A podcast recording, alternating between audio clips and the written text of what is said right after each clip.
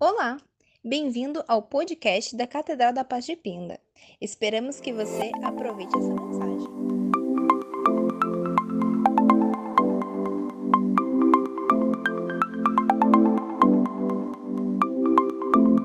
Aleluia. Quantos estão felizes aí? Diga amém.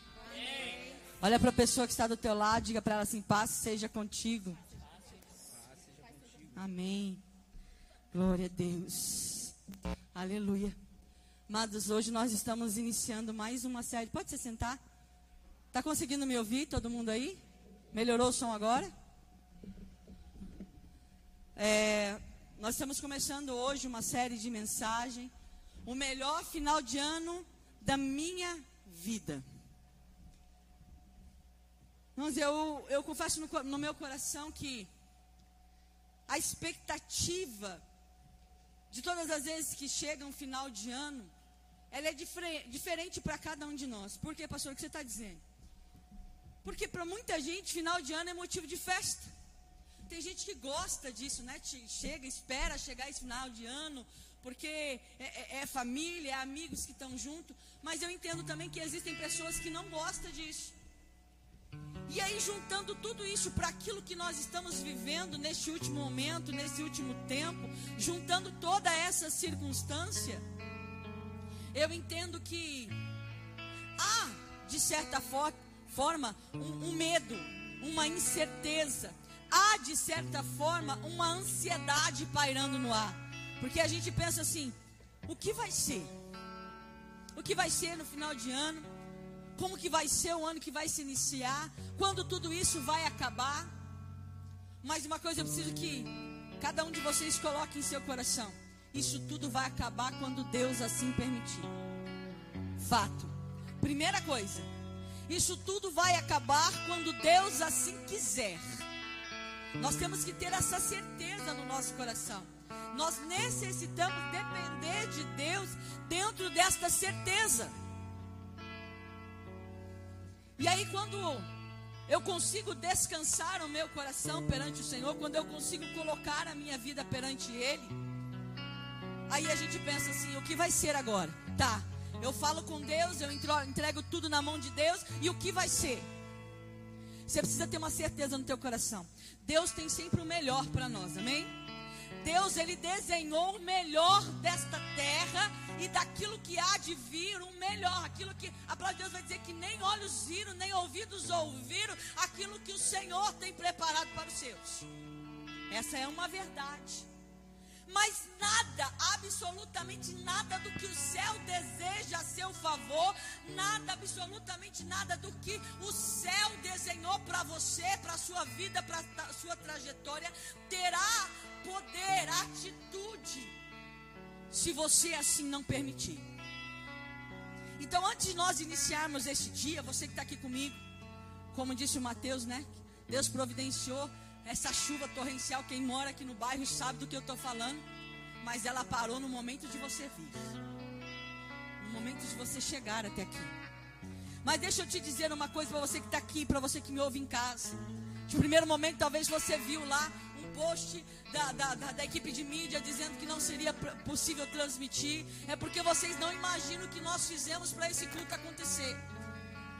A, as coisas que Deus permitiu para que hoje nós estivéssemos aqui compartilhando esta palavra. Mas de repente você está aí me vendo, falei, você ouviu o post, agora o post sumiu e eu estou vendo a igreja ao vivo. Mas não importa. Mas nada vai, vai tirar de nós aquilo que o Espírito Santo tem para falar. Então você que está aqui, você que está em casa, você que estava passando na sua timeline e resolveu parar para ver, ouvir, ou você de repente não está vendo ao vivo. Eu falar baixo? Eu falar meio baixo é complicado, né? Tá. Se eu subir a voz, vocês fazem assim para mim, tá? Porque eu tenho um probleminha com falar alto. É de mim isso. De nada vai adiantar e a gente precisa colocar isso muito claro no nosso coração. Você que está passando aí, parou para ver, você que vai ver daqui a alguns dias, você que. Não importa. Eu quero te dizer uma verdade hoje. Para eu viver o melhor final de ano da minha vida, mesmo em em um tempo de crise inesperada, para eu viver um ano novo, não depende da circunstância exterior, depende daquilo que está dentro de mim. Não adianta ter um ano novo nenhuma criatura velha. Não adianta ter um processo novo de um vaso rachado. Não adianta ter um, um, um mover novo de Deus num coração, numa personalidade, num caráter destruído. Então a primeira coisa nós vamos aprender, e nós vamos aprender nessas, nessas quatro quinta-feira, nessa semana, nessas nossas quintas proféticas durante este mês é algo mudar exteriormente, primeiro tem que mudar dentro de mim.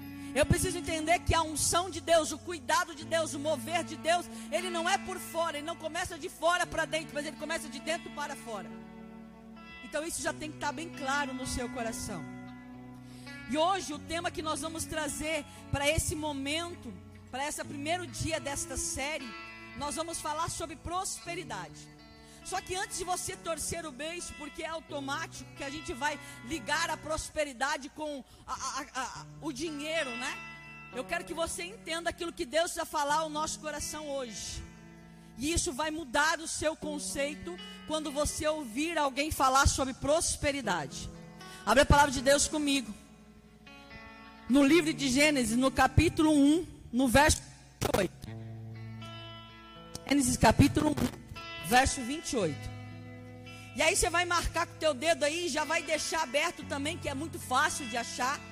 Salmos de número 139. Nós vamos ler um e depois nós vamos para o outro livro. E se você trouxe uma caneta, se prepare para anotar, porque hoje nós vamos dar uma passeada pela palavra de Deus para que venha desmistificar tudo aquilo que você entende e viu de distorcido desta palavra prosperidade. Então nós vamos lá, Gênesis 1, 28 e Salmo de 139. São os primeiros que nós vamos iniciar esse culto. Vai dizer assim: Deus os abençoou e lhes disse. Deus estava falando aqui com a criação. E ele diz: Deus os abençoou e lhes disse: Sejam férteis e multipliquem-se, encham e subjuguem a terra. Dominem sobre os peixes do mar, sobre as aves do céu e sobre todos os animais que se movem pela terra. Amém? Lá em Salmo 139, no verso 13 ao verso 16, vai dizer assim: Tu criaste o íntimo do meu ser e me teceste no ventre da minha mãe. Eu te louvo porque me fizeste de modo especial tuas obras maravilhosas. Digo isso com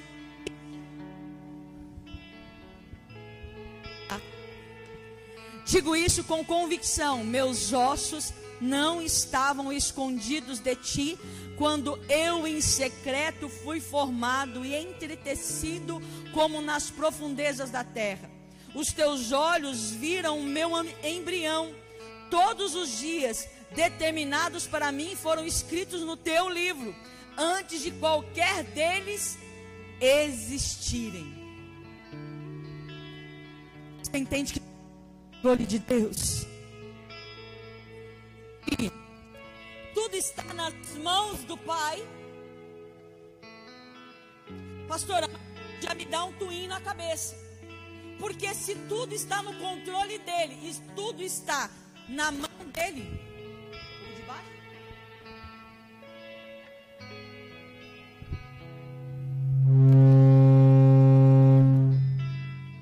E tudo está nas mãos dele. Porque aí a pergunta mais comum, né? Por que, que as coisas de ruim me aconteceram? Por que, que o mal me aconteceu? Sabe que a gente precisa entender e já tirar isso da, nossa, da, da venda dos nossos olhos? O mal não vem de Deus, assim como nem por ser tentado você é tentado por Deus. É permissão dele, não ele tenta ninguém, porque vai contra a sua natureza de amor e cuidado. Ele permite que a tentação venha. Mas eu não quero falar de tentação, eu quero falar de amor e cuidado de Deus. A palavra de Deus vai ser clara de quando ela vai nos ensinar que nós fomos criados lá no jardim do Éden para dominar sobre todas as coisas, para crescer e se multiplicar. E a palavra de Deus vai dizer que por conta da nossa falha, da nossa natureza, da nossa natureza adâmica, do pecado de Adão, nós perdemos esse domínio sobre as coisas. Mas ah, como é maravilhoso nosso Deus, quando apesar de perder o domínio que Adão tinha sobre o Éden, ainda assim o Senhor manteve sobre nós o princípio da adoração e o princípio do multiplicar. Você vai entender onde eu quero chegar, mas eu preciso explanar isso para já o teu coração estar aberto. Aí a palavra de Deus, o salmista Davi vai falar é dessa natureza de Deus, de conhecer a sua criação antes mesmo dela existir. Parece meio ilógico isso, mas Deus é conhecedor de todas as coisas. E vai dizer que o Senhor nos forma ainda e nos vê já formando os nossos ossos, os nossos nervos, ainda como embrião, Ele já escreve toda a nossa trajetória. Aleluia. E a trajetória que Deus escreve para nós não é uma trajetória de derrota, não é uma trajetória de tristeza, não é uma trajetória de perda, mas uma trajetória para dominar, para executar, para fazer e para vencer. Mas por que que as coisas às vezes não acontecem? Por que que às vezes a circunstância leva as pessoas a passar por momentos de perdas, de dores? Porque simplesmente nos desconectamos de Deus. Nos afastamos da natureza de amor e de cuidado do Pai. Então, se algo aconteceu na sua vida, na sua caminhada, na sua história, você precisa ter muito claro que isso não foi porque Deus assim quis.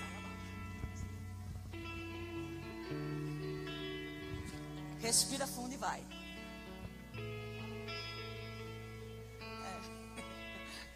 Respira fundo e vai. Hoje, hoje vai. Em nome de Jesus, viu? Vai intercedendo aí, viu? Em nome de Jesus. Eu tô falando mais, mais S ainda. Eu tô falando igual o bispo. A língua parecendo um carioca, né? Gosta da foto de falar com a língua presa. Daqui a pouco eu injurio, vocês sabem como é que eu falo alto, eu já mando esse microfone lá embaixo, né? Lá embaixo não, que nós acabamos de pagar ele. Ô, misericórdia.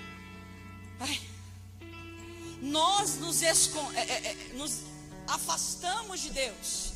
E por nos afastar de Deus, nós pegamos o nosso próprio caminho. O mundo pegou o próprio caminho, a humanidade pegou o próprio caminho, e a natureza da humanidade já é a maldade. Então, para Deus trabalhar na humanidade, precisa haver da nossa parte. Para Deus trabalhar na. Não vou falar humanidade, porque eu vou estender demais. Para Deus trabalhar na sua casa, para Deus trabalhar na sua vida, é necessário você se voltar para Deus, entender o porquê que você existe e permitir a mão de Deus na sua vida. Quem está comigo aí, diga amém. Glória a Deus. Agora você entendeu, começa a pregar para você. Amados, eu preciso entender sobre o dicionário bíblico o que significa a palavra prosperar. Prosperar significa avançar ou obter ganho em toda boa ou desejável. Prosperar significa progredir com êxito em algum empreendimento, negócio ou projeto. Prosperar significa obter o que se deseja. Amado, sempre foi o plano de Deus que o ser humano prosperasse. Em nossos dias, esta palavra, infelizmente, a conotação desta palavra, quando nós ouvimos e nós recebemos ela, é de forma negativa. Porque muita coisa a gente já viu, já assistiu sobre a situação. No mundo, prosperidade virou sinônimo de ganhar dinheiro. Mas quando a gente vai para a luz da palavra, a gente entende que prosperidade não está linkada ao dinheiro. E é isso que nós vamos aprender isso hoje para você viver o melhor ano, final de ano da sua vida, uma coisa que você vai aprender e vai ter que conquistar é a prosperidade que a Bíblia está dizendo para mim e para você. Nós vamos aprender hoje. Desde o jardim, Deus colocou um homem para cuidar e cultivar, ou seja, para prosperar. Você está entendendo que prosperar está linkado ao trabalho e à entrega a Ele, sim ou não? Amém? Que bom que já entendeu isso. No nosso DNA existe um código de prosperidade já escrito por Deus. Fomos criados à imagem e à semelhança moral de Deus. Somos seres criados por um Deus que ama e deseja prosperidade na nossa vida. Até o dia de hoje, a serpente, o inimigo da nossa alma, guerreia contra esse plano de vida, distorce esse plano de vida para as nossas vidas. Jesus veio para destruir o, é, é, é, esse plano de comunhão errada entre o homem, a mulher e a serpente. Então, tudo aquilo que Deus formou o homem lá no Éden, que de alguma forma o inferno conseguiu pôr a mão e quebrou-se o laço, a palavra vai mostrar que depois de anos Jesus vem e estabelece o reino de Deus para nós, o reino de dele na terra para nós até os dias de hoje. E ele vem para desfazer esta comunhão entre o homem, a mulher e a serpente. E quando eu vou desfazer esta comunhão, eu vou começar a receber o plano de Deus novamente, que é a raiz da prosperidade no plano de redenção dos céus. Pastora, explica na prática. Vamos lá, como é que tudo isso funciona? Primeiro, com Deus não existe barganha. Essa teoria da barganha, você dá tanto para ganhar tanto, não é bíblico. Não é bíblico. Ok? Deus não é Deus de barganha, porque tudo é dele. Nada que você ofereça para ele é maior do que aquilo que ele já te deu. Amém? Então, como isso funciona na prática? Primeiro, não é barganha, não é troca. E nem deve ser o nosso objetivo na igreja. Você vai entender sobre a luz da palavra que a prosperidade de Deus vem sobre a nossa vida através da obediência. Ei, e pasme, eu não estou falando nem da sua obediência de dízimo. Eita Deus. Ninguém é obrigado a dar dízimo e dízimo não limita a sua salvação. Já ouviu um pastor dizer isso? Que você pode não dar dízimo e você pode ir para o céu? Tendo uma coisa, a prosperidade vai funcionar na nossa vida, na plenitude do plano de Deus para nós, como consequência daquilo que buscamos nele. Como alcançamos a prosperidade, pastor? Alcançamos o sucesso da prosperidade com atitudes. Ela não é automática. entrei para a igreja, aconteceu. Estou dizendo que sirva Jesus, aconteceu. Não. Apenas porque sou filho de Deus, não. Apenas porque eu nasci mais bonito, também não. Apenas porque eu nasci com uma inteligência maior, sou bem dotado, também não. Temos que cooperar.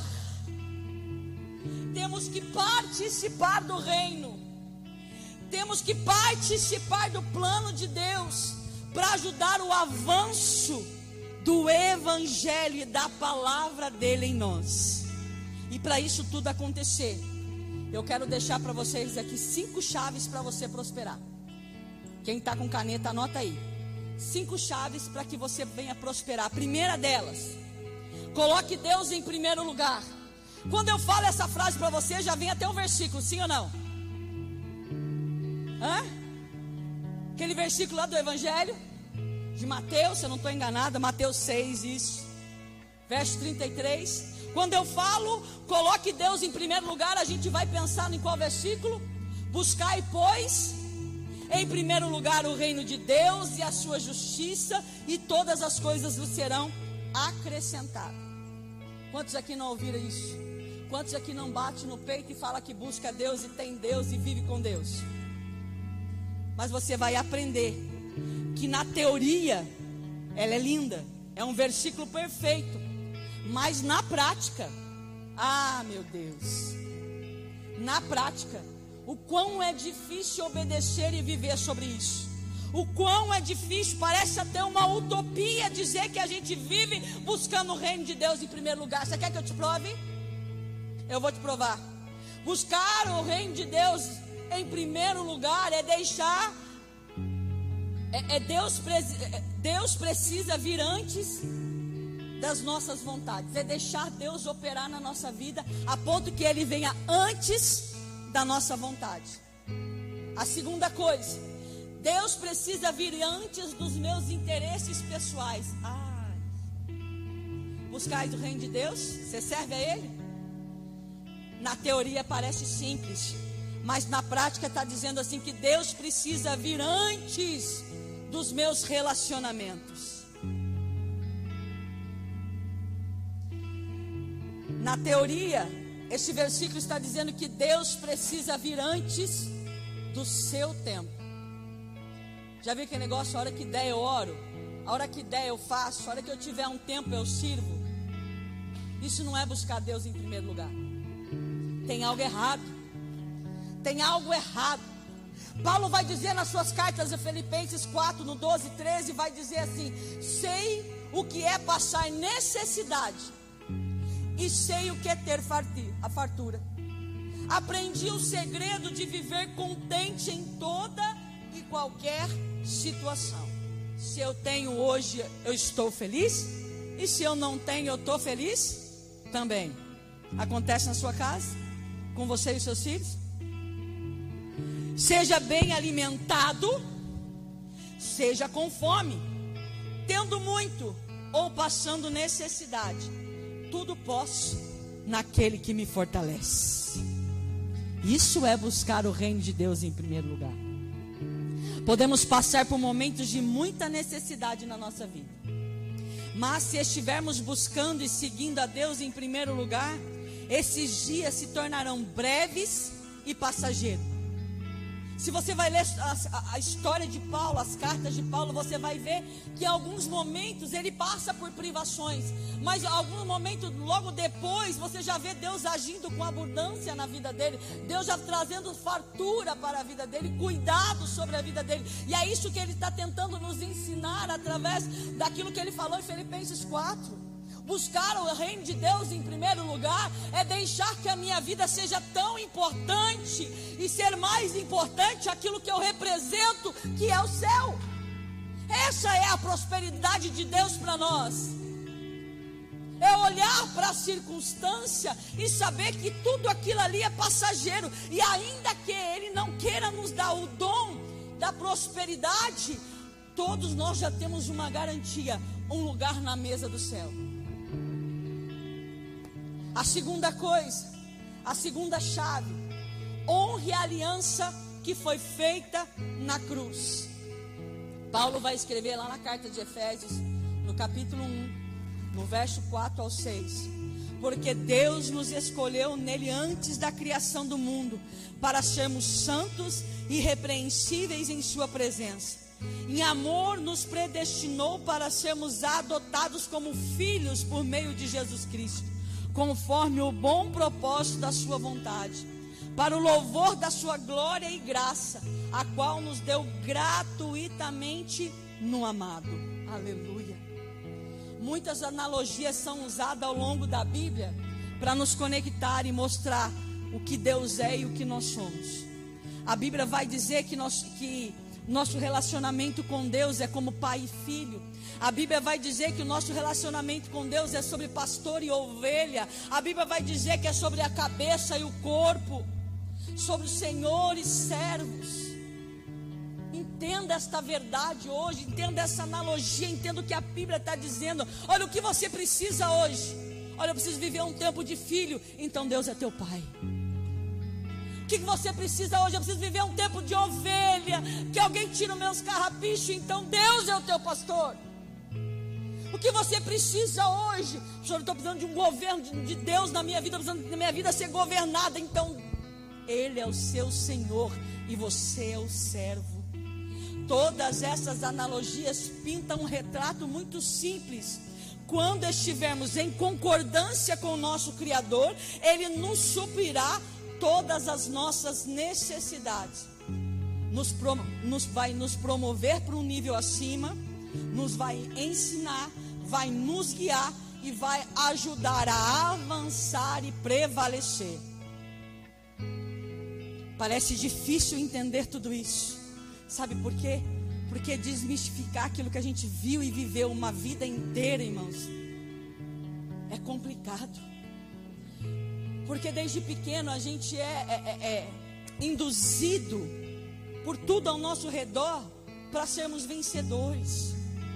Você pega uma criança pequenininha e põe ela para participar de um joguinho com outro amiguinho ou com você mesmo. Fala que ela perdeu. Ela ganha na birra. Ganha na birra.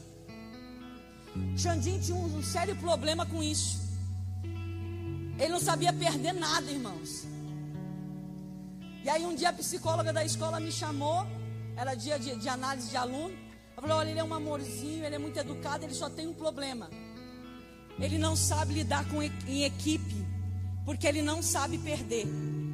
Então, o meu conselho, ele tem algum priminho, algum amigo que seja um pouquinho mais esperto que ele, ou na verdade, que seja um pouquinho mais zoador. Eu falei, tem, ele tem um primo que é bem zoador, que tira saco até da formiga. Então, deixa eles conviverem mais, porque assim vai estruturar ele para lidar com toda e qualquer situação. Eu botei ele só um pouquinho perto do Samuelzinho da Silsa, não bastou muito. E você pode ver, a Silsa tem uma série de fotos dos três: dele, do Dedé e do Brian. Em várias fases da vida dele, os três sentados. Em todas elas, o Brian com cara de paisagem, como quem diz assim: não fui eu. O Dedé sentado no meio do, do trio, com cara assim: eu sei o que fiz, mas não vou contar. E o Xandinho fazendo o quê? Chorando todas as fotos com o beijo do, dobrado chorando. Porque ele precisou passar por esse processo. Por que, que eu estou dizendo isso? Porque nós agimos da mesma maneira. Eu quero que Deus seja o meu pai, mas numa correção, num saber perder, eu quero fazer pirra, eu quero fazer mãe, eu quero ganhar no grito. Só que às vezes as circunstâncias estão ali para me moldar. Então tudo que você aprendeu na sua vida, que você tem que conquistar, você tem que vencer, você tem que sempre ser vencedor. Se você não fizer isso, você não tem, é isso e aquilo, tá certo. A palavra vai dizer que nós temos que comer do fruto do nosso trabalho. Mas quem diz que isso tem que tirar a tua paz? Quem diz que isso tem que roubar o seu tempo? Quem diz que isso rouba a sua força? Não. Porque quem está com Jesus até o trabalho árduo fica leve porque todas as coisas vão bem, vão muito bem. Aleluia, Jesus. Glória a Deus. Tem uma frase que eu li de Martin Luther King, e ela é muito promissora para nós nos dias de hoje. Ela vai dizer assim: Eu tive muitas coisas que guardei com as minhas mãos e as perdi. Mas tudo que eu guardei nas mãos de Deus, eu ainda possuo. Quando você aprender, parar de querer controlar tudo com as suas mãos e deixar Deus cuidar da sua vida, você vai viver um tempo novo. Um dos livros do Max Lucado que nós temos ali para vender vai dizer assim: Você não pode ser qualquer coisa que deseja ser, mas você pode ser tudo que Deus quer que você seja. E Deus quer o melhor para nós. Terceira coisa, a palavra de Deus vai dizer que nós, terceira chave, Busque em Deus as estratégias para a vitória. Quem levantou pela manhã hoje perguntando para Deus o que era para ser feito esse dia? Quem levantou pela manhã para sair para trabalhar perguntando Deus o que o Senhor quer que eu faça no meu trabalho hoje? Mas é engraçado que nós somos tão submissos às coisas naturais que eu chego no meu trabalho, eu vou direto no meu chefe, pergunto o que tu queres de mim. Mas não perguntamos para o Senhor da nossa vida. E talvez neste dia, Deus talvez queria colocar no seu caminho uma pessoa que precisava ouvir a sua história para ser alcançada para a glória de Deus. Mas como você não falou com ele, se atrasou mais um dia para essa pessoa conhecer Jesus. Filipenses, Paulo vai dizer na carta de Filipenses 3, no verso 13 ao 14: Irmãos, não penso que eu mesmo já o tenha alcançado, mas uma coisa eu faço, esquecendo-me das coisas que ficaram para trás e alcançando para as que estão adiante de mim, eu prossigo para o alvo, a fim de ganhar o prêmio do chamado celestial de Deus em Cristo Jesus. O conceito de avançar, de andar em estratégia e ter vitória na direção que Deus quer para nós é um objetivo sadio e bíblico. Neste texto, Paulo revela que o sucesso que Deus tem para cada um de nós não é apenas para estar na vida terrena muito bem, mas para continuar bem também no céu. Uma coisa está interligada à outra. O tempo que nós estamos na terra, Deus está tirando de nós a natureza adâmica, Deus está tirando de nós o passado, Deus está tirando do nosso coração a dureza, Deus está trabalhando no nosso caráter, Deus está moldando o vaso, enquanto nós estamos aqui. E quanto mais você vai aprendendo e crescendo, você vai vivendo sobre essa prosperidade na luz da palavra, do cuidado de Deus, de dominar sobre as coisas. E isso tudo que nós estamos vivendo aqui é uma preparação para o céu. Você quer um exemplo nisso? Eu vou botar você para pensar em uma coisa que você nunca pensou. Segura aí. O céu tem ruas de ouro, diz a palavra, sim ou não? No céu diz que nós seremos todos de vestes brancas, sim ou não? Eu já tenho uma série de problemas, porque eu não gosto de branco, mas tudo bem. O céu vai dizer que nós vamos andar em comunhão, todos juntos, adorando a Deus, sim ou não? Serão 24 horas de adoração, sim ou não? Estou mentindo, Cristina? Não, né? É isso mesmo. Essa história, não gosto de cantar, funciona no céu? Essa história, não sei cantar, funciona no céu? Eu só estou começando. Vou além. Não gosto que encoste em mim. Acho que no céu vai ter só você? Ou uma sequência de anjinho do seu lado, adorando a Deus. Eu gosto de, de exclusividade, eu gosto que olhe para mim. Você acha que você vai estar sozinho no céu, abençoado? Você acha que tudo isso, tudo isso é para promover só você? A cruz foi para promover só você. Toda a história da humanidade, da igreja primitiva, dos mártires até o dia de hoje, é só para você. A exclusividade do céu é sua. Então, se você não aprende a viver em comunidade aqui, se você não aprende a suportar o irmão aqui, se você não aprende a cantar aqui, se você não aprende a servir aqui, você vai fazer o que no céu?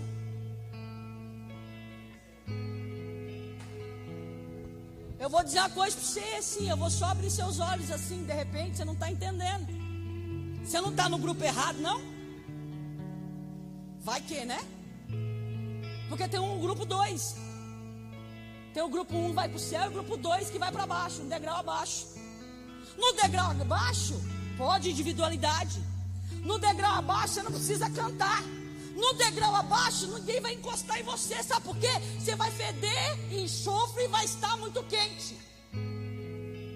No degrau embaixo cabe direitinho com essa sua individualidade, com esse seu caráter machista. Lá embaixo. Aqui não. Lá em cima não. Então eu acho que você está na comunidade errada. Se você quiser, eu apresento a segunda comunidade para você, eu te mostro o caminho para chegar nela. É facinho. Esse conceito de avançar em Deus está vivo dentro de nós. Você quer uma coisa clara para dizer como você não está preparado para o céu? Eu vou te dar algumas desculpas que nós, nós damos todos os dias. Você vai dizer: Ah, impossível. Ah, impossível. Mas o livro de Lucas vai dizer: tudo é possível. Você vai dizer: ai, estou cansado. Ai, hoje não dá para mim. Ah, Mateus vai dizer: eu te darei repouso. Oh, meu Deus. Você vai dizer: ninguém me ama de verdade. Aí você começa a vitimizar, né? Ai, porque ninguém me ama de verdade.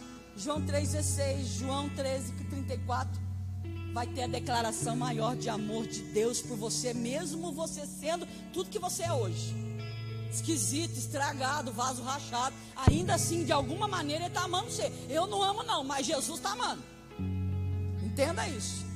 Até nisso a gente tem que se cuidar. Porque se eu não amar aqui, eu vou ter que amar lá. Então, se eu não sei amar aqui, eu não sirvo para estar no grupo 1. Ok? Ai, meu Deus. Você diz, ai, não tem condições. Papai vai responder para você: A minha graça te basta. Ui. Não vejo saída, já deu para mim. Papai vai responder: Eu guiarei os teus passos. Você vai dizer: Eu não posso fazer. Papai vai dizer: Você pode fazer tudo.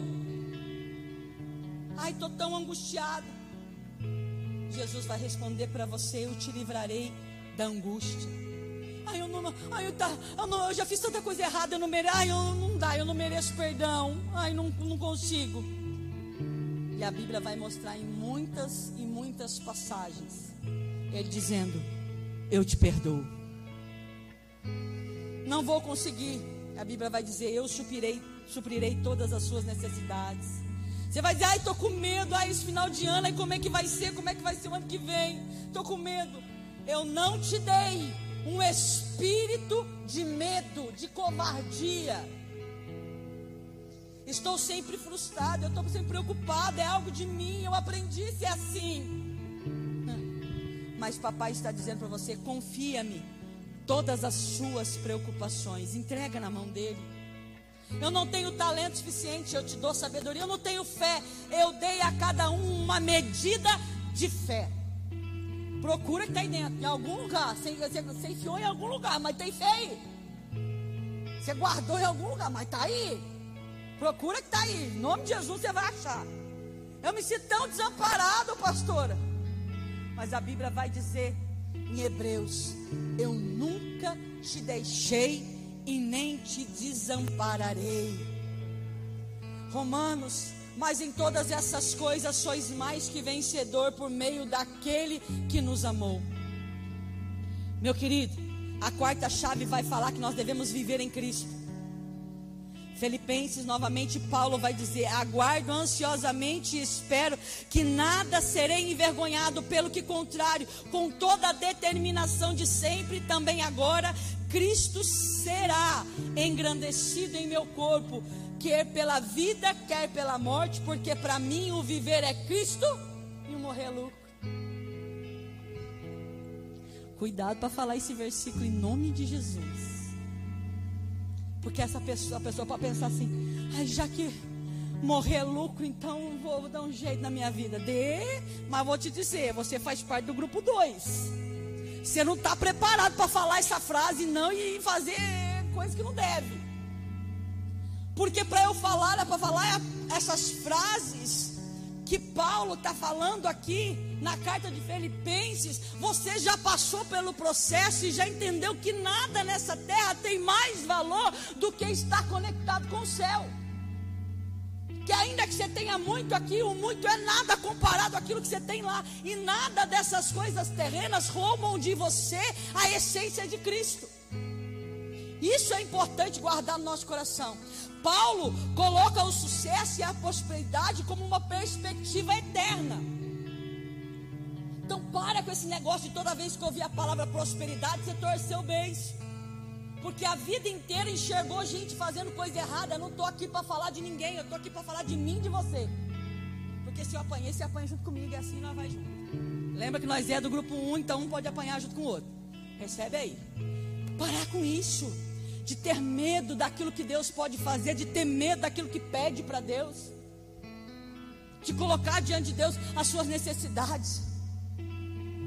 Deus tem vergonha de falar das minhas contas com Deus, mas não tem vergonha de comprar, não, né, crente? De pedir fiado na vendinha do seu Zé, você não tem vergonha, não. Mas de pedir permissão para Deus aí, e, Senhor, me arrependa aí, me ajuda aí, porque é a última vez. Tem pessoas que têm esse paradigma. Se ele é teu pai, você é filho, filho não tem nenhum problema de abrir o seu coração para o pai. Se não consegue enxergar Deus ainda na paternidade, que seja como pastor. Talvez você é, é, é, é mais livre em seu coração para se abrir com um pastor, então ele é o teu pastor. Fala com ele sobre todas as coisas. Se eu estou tão perdido, pastor, eu preciso de rédea. Então vai no senhorio de Deus e seja servo. O servo não faz o que ele quer, ele só faz o que o pai manda. Resumindo, sabe, a gente precisa entender que a prosperidade é estar tá na, perspectiva eterna. Viver para Cristo, honrá-lo em tudo o que fazemos, nos trará sucesso, prosperidade definitiva, que quer vivamos ou quer morremos. Depois, se você quiser complementar esta chave, eu não vou me estender aqui, senão a gente vai perder muito tempo. Ainda tem uma chave para falar. Leia sobre a história de Estevão, que você vai entender o que é viver em Cristo. A quinta chave. E essa quinta chave vai fazer parte do nosso mês. Porque todos sabem que a igreja ela, ela tem é, como, como concordância, no final de ano nós entregamos uma primícia ao Senhor. E essa primícia que nós entregamos ao Senhor, ela é de uma alma, alguém que nós vamos apresentar a Deus, Deus para ela e ela para Deus. Nós primiciamos um alimento, quem pode primiciar a cesta já completa. E nós primiciamos um dia do nosso trabalho ao Senhor. Então, eu quero que você abra o caminho em direção a essa liberdade que Deus nos dá sobre a palavra prosperidade. Ela vai trazer mudança para a nossa vida. Gênesis, novamente, no verso 1, no capítulo 1, no verso 12, vai dizer assim: A terra fez brotar a vegetação, plantas que dão semente de acordo com suas espécies, e árvores cujos frutos produzem sementes, de acordo com suas espécies. E Deus viu que ficou bom. Amado, olha que, olha que interessante essa passagem de Gênesis. Eu nunca tinha lido Gênesis por essa ótica. Eu nunca tinha imaginado esta passagem por esta ótica. Mas olha, olha cá para esse texto. Deus, lá no terceiro dia da criação de todas as coisas, Deus já criou a lei da semeadura. Oh, glória a Deus!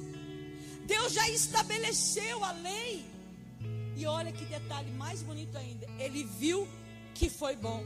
A lei da semeadura diz que colhemos aquilo que nós semeamos. E aí o que, é que eu preciso entender? Temos que parar de ser filhos inconsequentes. Quem aqui já foi rebelde para a mãe sabe do que eu estou falando. Ou de repente aqui quem já foi, quem tem um filho rebelde também vai saber do que eu estou falando. Filhos inconsequentes, que faz o que tem de fazer pelo calor da emoção, sem pensar que amanhã a conta chega faz o que tem de fazer, movido pela onda do vamos lá, vamos ver, sem pensar que amanhã a conta vai chegar. Mas olha, a palavra de Deus vai mostrar aqui, quando todas as coisas estão sendo criadas, quando a gente olha para a criação de Deus, que semeadura exige um tempo de preparação.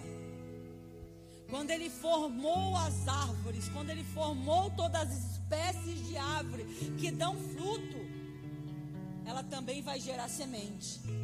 E essa semente vai gerar outra árvore que vai gerar outro fruto. Mas para essa sequência de coisas acontecer, eu preciso entender algo muito importante. A árvore precisa pegar o fruto e abrir mão dele para que haja semente. Semeadura exige esforço e sacrifício. que é uma coisa clara que eu aprendi durante muito tempo. E eu, eu dava sempre muito risada disso. Lembra uma vez o pastor dizia assim que na casa do infiel até o cachorro sofre. Você chega na casa de um, de um crente fiel, pode ter um vira-lata lá, parece um cachorro de raça. Mas você chega na casa do infiel, pode ter o um cachorro de raça, de pedigree mais caro. O cachorro está assim, ó. Sofrido. Muito sofrido. A palavra de Deus vai ensinar uma coisa importante. Se eu quero ofertar, a oferta é amor, sim ou não? A oferta é eu tenho, tô com amor, tô com meu coração generoso. Hoje eu tô feliz da vida, eu vou ofertar. Mas a palavra dizer assim: mas se você souber que tem alguém que tem algo contra você, pega a sua oferta, volta para trás, se conserta com seu irmão e pôs sua oferta no altar. Mas quando eu vou cumprir a obediência da semeadura, quando eu vou entregar para Deus a parte que lhe convém, seja de primícia, seja de oferta, vem sangrando, mas coloca no altar o que não é seu. Eu aprendi isso. Vem arrastado. Se o negócio grudar você na cadeira, na cadeira aí, estiver virando a mão para trás, você olha para o irmão e fala: pelo amor de Deus, me leva até lá. Vem arrastado mas vem, porque vai exigir de você esforço e sacrifício. Semeadura, ela vai determinar a colheita. Vamos lá para o Senhor que deixou as dracmas lá com os seus servos. Quem pegou uma ficou com medo e escondeu. O que, que aconteceu com ele? Até o que tem foi tirado. Mas aquele que trabalhou com a semente que recebeu, aquilo determinou a colheita dele, tanto no produzir mais sementes, como receber a vida eterna. Porque Deus tanto amou o mundo que deu seu Filho unigênito para que todo aquele que nele crê não pereça, mas tenha vida eterna. Se o próprio Deus ele veio semear o melhor que ele tinha, mesmo depois de ter criado o mundo, o mundo se perdeu. O ser humano é uma coisa complicada, tem uma raça pior que ser humano. Mas Deus cismou de nos amar, e glória a Deus que Ele nos ama. E ainda assim a palavra vai dizer que Ele pega o melhor que tem no céu. Um anjo qualquer aí, porque anjo eu faço outro. Vai, vai, anjo, vai. Não. Ele pegou o primeiro e ele pegou aquilo que era único. E ele entrega por amor a mim e por amor a você podemos escolher dois tipos de semente. Guarda isso no teu coração e eu sei que nunca mais você vai esquecer. Você pode escolher dois tipos de semente para você plantar: semente boa ou semente má. Seus frutos serão a consequência daquilo que você escolheu plantar. Quando entendemos a lei da semeadura, avançamos rumo à nossa maturidade. Olha que interessante. A quinta chave vai falar de semeadura. O que, quinto princípio que vai trazer a prosperidade na nossa vida vai falar de semeadura. É escolher o que você quer plantar. E quando você olha para a luz da palavra, olha o que são frutos. Olha o que são coisas boas: mansidão, misericórdia, amor ao próximo, obediência e compaixão. Cadê o dinheiro aí, Val?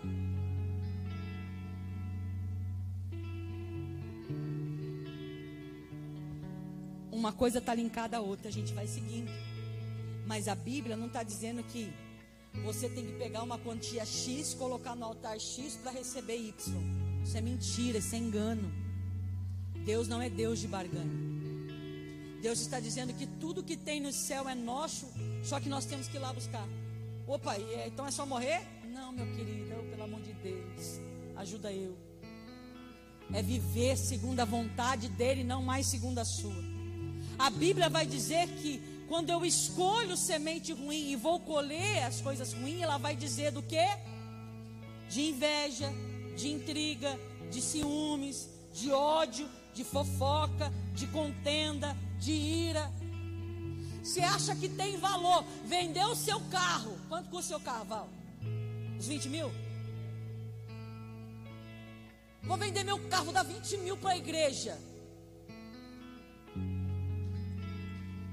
E o que, que vai mudar na sua vida? Nada. Por que, que não vai mudar nada? Porque tem um coração irado, tem uma língua fofoqueira. Você entende isso? Então não está não, não tá ligada, irmãos, a questões a sua vida, que vai, as suas atitudes terrenas, para viver o melhor final de ano da sua vida, é deixar que os frutos bons estejam em você. Deixar que o fruto bom esteja na sua alma. O que, que é o fruto bom? É eu ter mansidão. Tudo está caindo pelo mundo lá fora. E você está assim, vamos ter calma. Deus sabe de todas as coisas. Não vou me render. Sabe? É, é ter misericórdia da outra pessoa reolhar e não dizer assim, ah, bem feito, tá vendo? Quem mandou ser isso, quem mandou ser aquilo. Não. É ter mansidão, é ter misericórdia, é falar, ô oh, paizinho, ora por esta pessoa, pede a misericórdia de Deus para ela, amar ao próximo, é obedecer. Então, assim, cada semente dessa, ela vai ligar numa atitude, sim ou não? Se eu estou falando de mansidão, a atitude de mansidão precisa ser gerada em nós. Se eu estou falando de misericórdia, a atitude de misericórdia tem que ser gerada em nós. Se eu estou falando de amor, a mesma coisa. Se eu amo o próximo, se eu amo as coisas de Deus, eu vou querer que as coisas de Deus sejam o melhor. Irmãos, é quando uma coisa que eu tomei birra na minha vida é esse tal de bazar da pichincha. E depois que eu, que, que, eu fui conhecer, que eu fui saber de como funcionam os bazares nos Estados Unidos, me deu mais, me deu mais aflição do negócio. Porque a pessoa, ela quer desfazer das coisas que tem na casa dela, que ela, ela tem um apego com o negócio, ela não quer jogar fora. Aí eu vou doar. Aí você abre o saco do infeliz, da roupa, vamos olhar para doar para os irmãos. Tá sujo, tá rasgado, tá furado, não tem zíper. é o pior. Traz para a casa de Deus o pior. Ai, tinha um problema. Aí a pessoa, ah, eu vou trocar meu fogão, vou dar meu fogão para a igreja. Você pensa que vai chegar um trem bonitinho. Não tem, não tem trem. É trem que chama? Não tem trem, não tem botão. Fé de gás, gordura então, irmão. Tem a... mais gordura do que lataria. Meu Deus. Se eu tenho amor as coisas de Deus, amor ao próximo, o primeiro é dele, o melhor é para ele.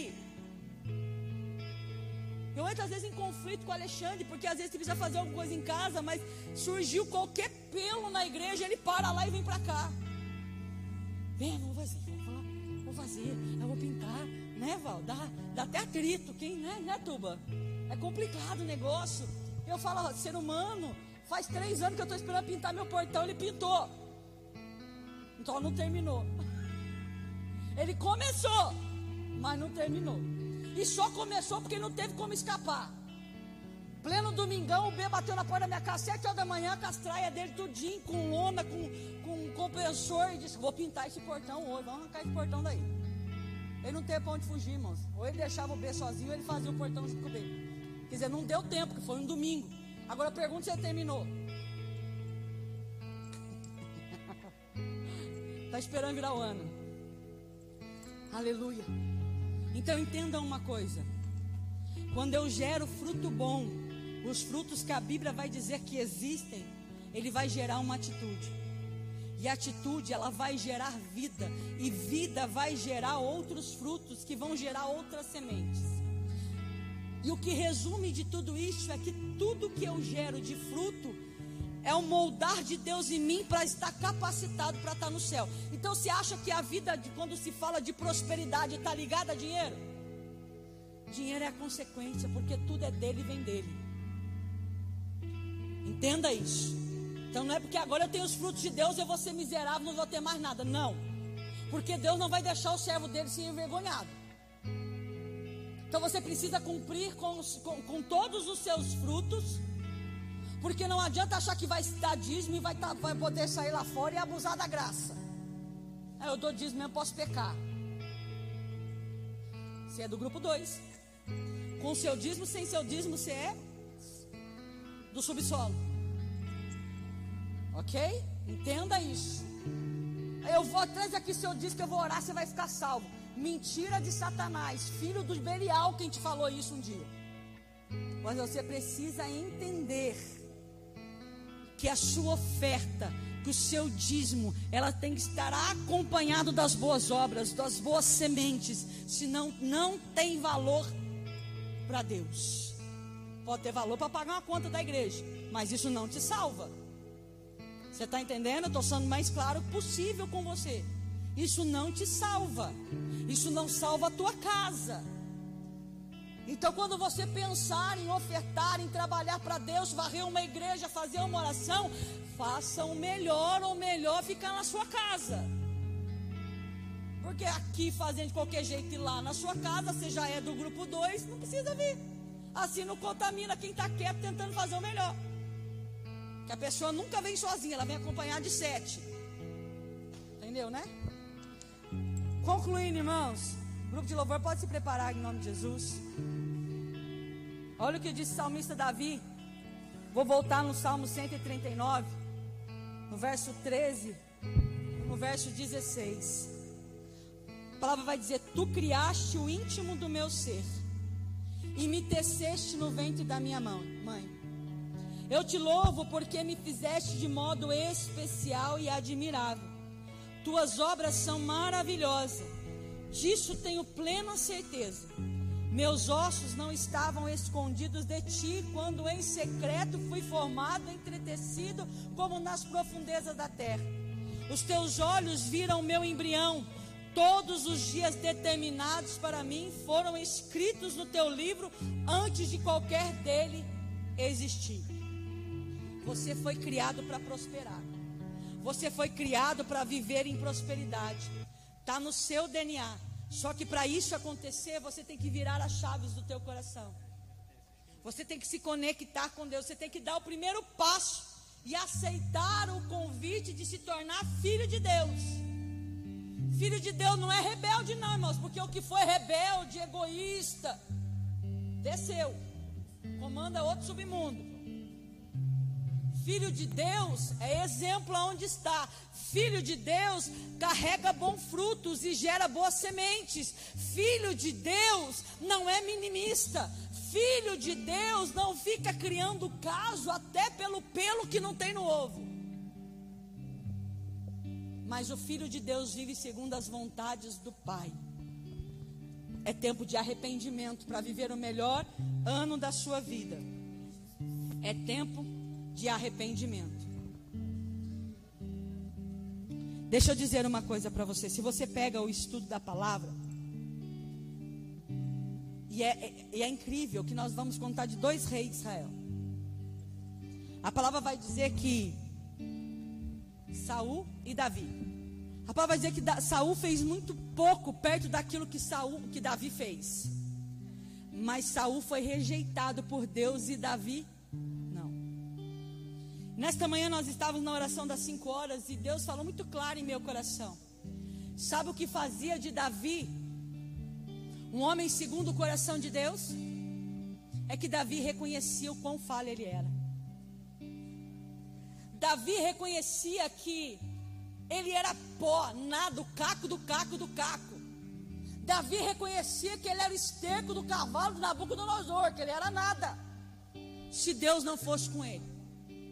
E o mais interessante que Deus falou comigo foi que Davi não transferia culpa, não culpava ninguém pelas suas falhas. E realmente, às vezes, talvez uma falha ou outra de Davi nem era culpa dele, mas a palavra diz que ele chamava a responsabilidade para ti. Em vez de, ai Senhor, o Senhor sabe, ai Senhor, o Senhor conhece. Não, ele botava logo um saco de cinza prostrava com, boca, com, a terra na, com a boca na terra e orava até aquela dor sair do teu coração. Ele se arrependia. Arrependimento é orar com dor.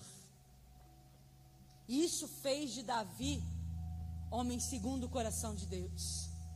Deus procura homens que seja segundo o coração dele. Deus procura mulheres que não trans. Ah, é por causa do marido que tu me deste, por causa da mulher que tu me deste, por causa desse filho estressado que o senhor me deste, por causa do serviço que o senhor me deste, ah, por causa da família que eu cresci, por causa do meu pai, por causa da minha mãe, por causa... Para de transferir, chama a responsabilidade para você. Se arrependa com boca no pó e comece a caminhar novamente. A partir de hoje vai mudar, não vou ter pecado, não, meu querido. As, como eu disse domingo, as coisas vão acontecer. Ainda que por acidente na sua vida, eu nem pensei, já o Espírito Santo, pá. Na hora você se volta e fala: Senhor, me perdoa. Estou tentando aqui, ó, me juntar com o pessoal da equipe 1, mas pisei na bola agora, mas me perdoa. Não foi culpa de ninguém, é eu mesmo que sou estressado. Precisa gerar isso em nós. Essa verdade em nós, esse sistema de arrependimento tem que fazer parte de nós. Em nome de Jesus. Você foi criado para prosperar. Você vai viver o melhor ano da sua vida. Mas não é um pozinho de pirim-pim-pim que vai ser jogado na sua cabeça.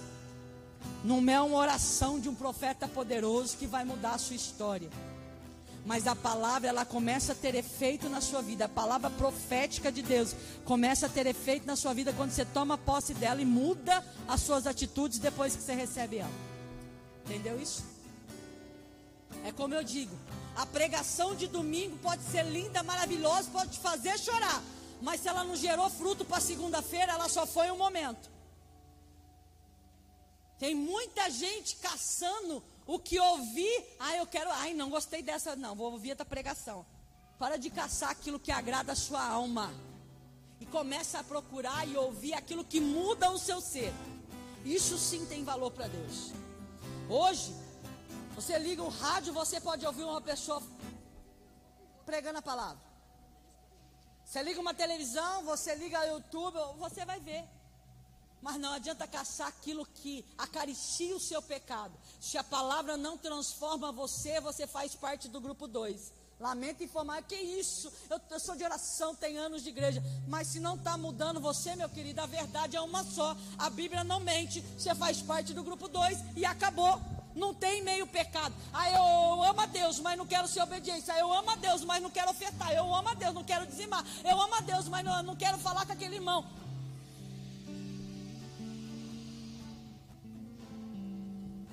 Então pede perdão.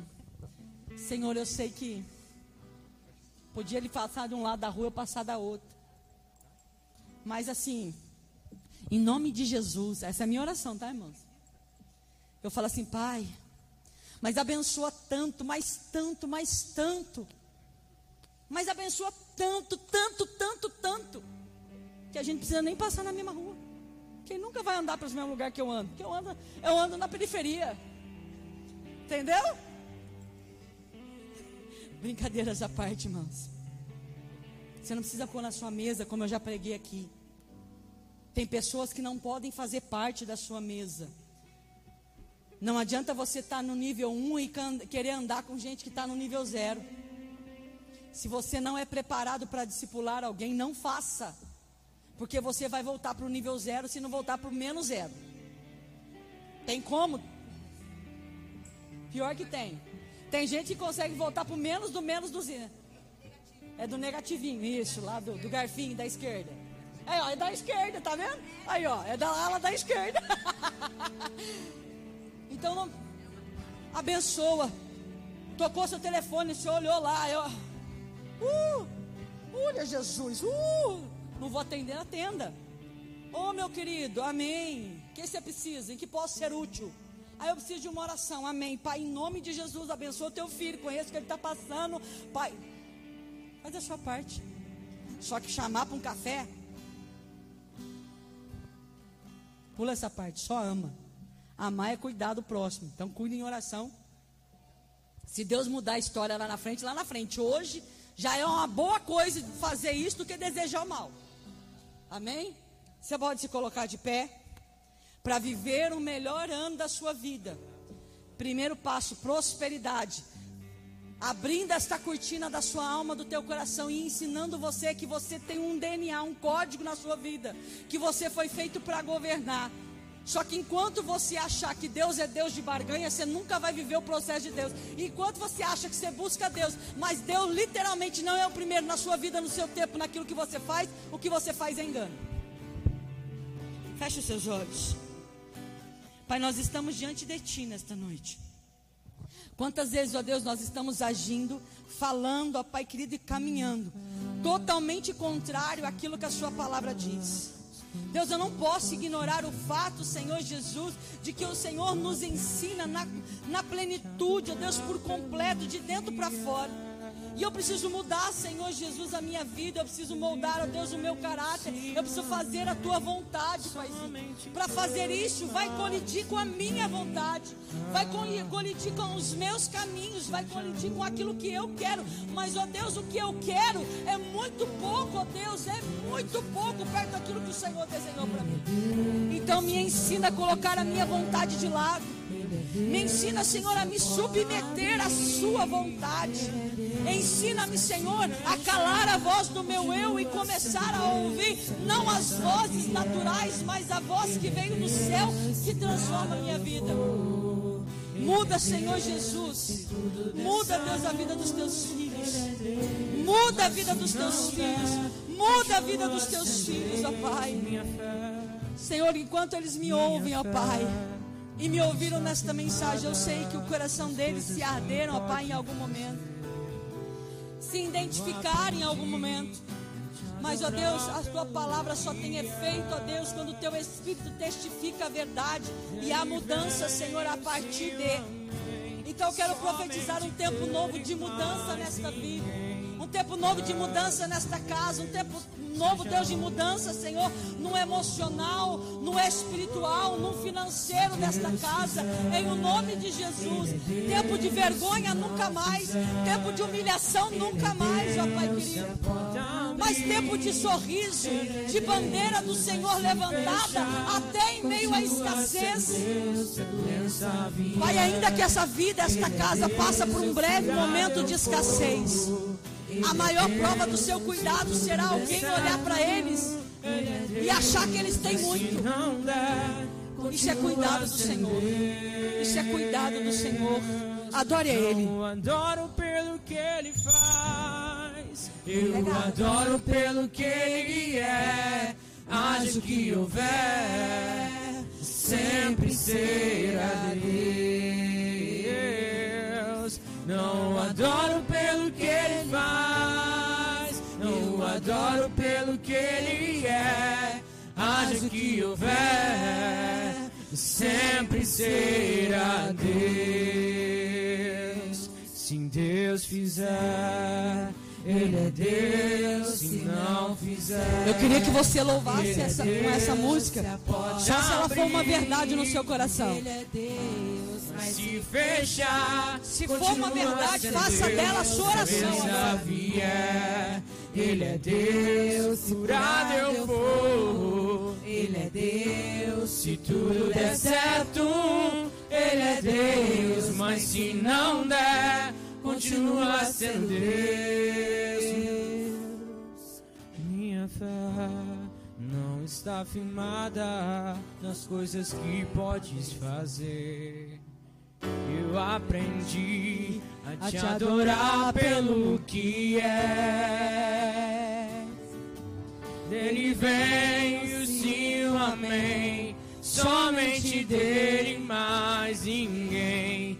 A Deus seja um louvor. Se Deus fizer, Ele é Deus. Se não fizer, Ele é Deus. Se a porta abrir, Ele é Deus. Mas se fechar, continua sendo Deus. Se a doença vier. Ele é Deus, se curado eu for. Ele é Deus, se tudo der certo. Ele é Deus, mas se não der, continua sendo Deus.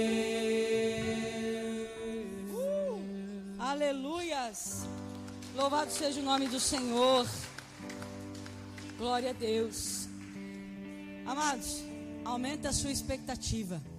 Nós vamos viver o melhor final de ano da nossa vida. Aleluia. As pessoas vão olhar para você, para sua casa e não vai reconhecer a mudança dos céus em vocês. Amém? Nós vamos orar pelo Milton, que vai fazer uma cirurgia do coração. E eu quero dizer que nós estamos aqui essa semana, todos os dias, 5 horas da manhã, buscando a Deus. Tem sido algo muito intenso ao nosso coração. E você pode vir, pode vir adorar conosco, não tem problema nenhum. Não é uma adoração exclusiva da liderança, é aberta para o povo da igreja.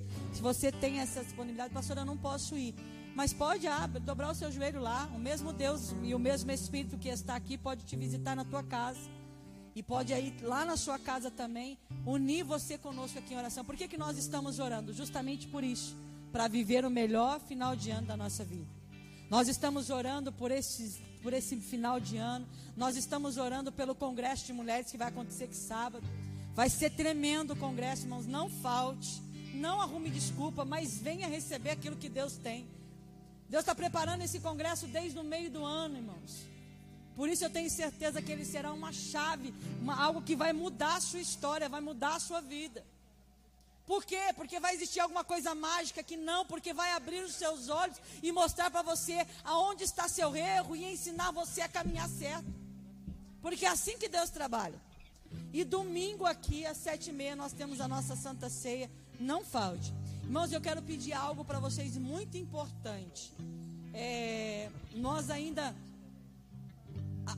aliás, nós não, né? A cidade em si não retirou a obrigatoriedade da lista de presença agora ainda mais intenso.